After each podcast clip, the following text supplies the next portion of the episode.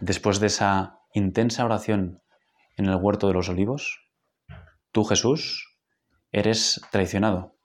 Traicionado por uno de los tuyos, por uno de los que habías escogido, uno de los doce, por Judas. Eres atado y te llevan a los príncipes de los sacerdotes. Y después de diversos falsos testimonios e injurias, el sumo sacerdote se pone en pie y te pregunta, ¿no respondes nada? ¿Qué es lo que esto testifican contra ti? Pero Jesús permanecía en silencio. Entonces el sumo sacerdote le dijo, Te conjuro por Dios vivo que nos digas si tú eres el Mesías, el Hijo de Dios. Tú lo has dicho, le respondió Jesús. Además os digo que en adelante veréis al Hijo del Hombre sentado a la diestra del poder y venir sobre las nubes del cielo.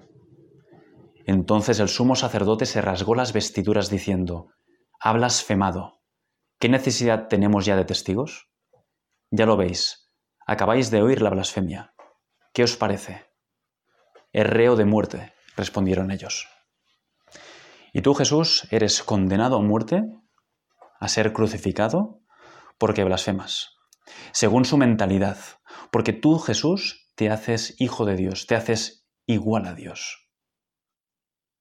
¿Y qué es una blasfemia? Bueno, la palabra blasfemia viene del griego, no del latín como la mayoría de nuestro vocabulario. Se compone de blastein, que significa injuria, y feme, reputación. Es una palabra ofensiva, una injuria. Podemos decir que es esa ofensa verbal contra la divinidad, que es lo que se entiende hoy en día. Y claro, en una sociedad teocrática, donde la religión está al nivel de la ley, en ámbito político, la blasfemia era, como dice el libro del Levítico, el que blasfeme el nombre de Yahvé ha de morir. Por tanto, la persona que blasfema debe morir.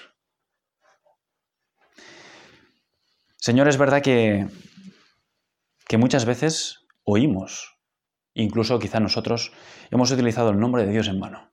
Lo hemos banalizado. Lo hemos utilizado sin un motivo justificado. Por eso es muy recomendable que en vez de jurar uno prometa. Que en vez de poner por testigo a Dios, ponga su honor. Cuando juras, pones como testimonio a Dios y cuando prometes tu honor. La blasfemia es hacer cosas en nombre de Dios, cosas malas. El Papa Francisco, delante de los atentados de hace unos años en París, precisamente decía que matar en nombre de Dios era una blasfemia. Es una blasfemia. Y Señor, ¿cuántas veces oímos una palabra injuriosa, ofensiva contra tu nombre? ¿Cuántas veces utilizamos, perdón, cuántas veces oímos utilizar tu nombre de forma banalizada? Por ejemplo, ¿cuántas veces oímos la palabra hostia fuera de contexto? Quizá en un partido de fútbol, quizá en algún con los compañeros de clase, quizá algún pariente o amigo. Es como si, no sé, como si utilizaran Jesús el nombre de mi madre. En vano. Te voy a meter un, y dicen el nombre de mi madre, ¿no? O cara y un. Y, y utilizan la palabra que no toca en un momento adecuado. Señor, que cuando oiga la palabra hostia, fuera de contexto, que hostia significa sacrificio y lo utilizamos sobre todo para referirnos a tu cuerpo en la Eucaristía, que sepamos pedir perdón, como tú hiciste en la cruz. Perdónale, Señor, porque no saben lo que hacen. Perdónale, Señor, porque no saben lo que dicen. O quizá interiormente podremos reparar diciendo gloria al Padre, al Hijo y al Espíritu Santo, como era en principio, ahora y siempre, por los siglos de los siglos. Amén. Oh hostia pura, hostia santa, hostia inmaculada, seas por siempre bendita y alabada. Señor, que nunca me acostumbre a oír la palabra hostia fuera de contexto, que no normalice situaciones que quizá los medios de comunicación, las traducciones de las películas, de las series han normalizado. Que me dé un vuelco el corazón, que sepa pedir perdón interiormente, que sepa si esa persona la conozco, corregirle, y decirle, hey, no utilices el nombre de Dios, hermano. A mí me ofende, como cristiano que soy. Además, blasfemar es como un signo del demonio, de ser del demonio. De hecho, el Apocalipsis, precisamente San Juan nos dice en el capítulo 13, nos habla de la blasfemia como uno de los signos del demonio. En este pasaje que voy a leer se habla de la bestia, ¿no? que los biblistas han relacionado con, con el anticristo, y después el dragón o serpiente antigua que ganan con el demonio. Y dice así San Juan. Y vi una bestia que salía del mar. Tenía diez cuernos y siete cabezas, y sobre sus cuernos diez diademas, y sobre sus cabezas nombres blasfemos.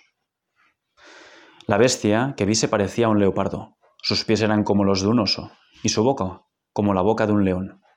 El dragón le entregó su fuerza, su trono y gran poder. Una de sus cabezas estaba como herida de muerte, pero curó su herida mortal, y toda la tierra admirada seguía a la bestia. Y adoraron al dragón porque había entregado el poder a la bestia. Y también adoraron a la bestia diciendo, ¿quién es como la bestia? ¿Quién puede luchar contra ella? Se le dio una boca que profecía palabras arrogantes y blasfemias, y se le dio el poder para actuar durante cuarenta y dos meses. Y abrió su boca con blasfemias contra Dios, para injuriar su nombre, su tabernáculo y los que moran en el cielo.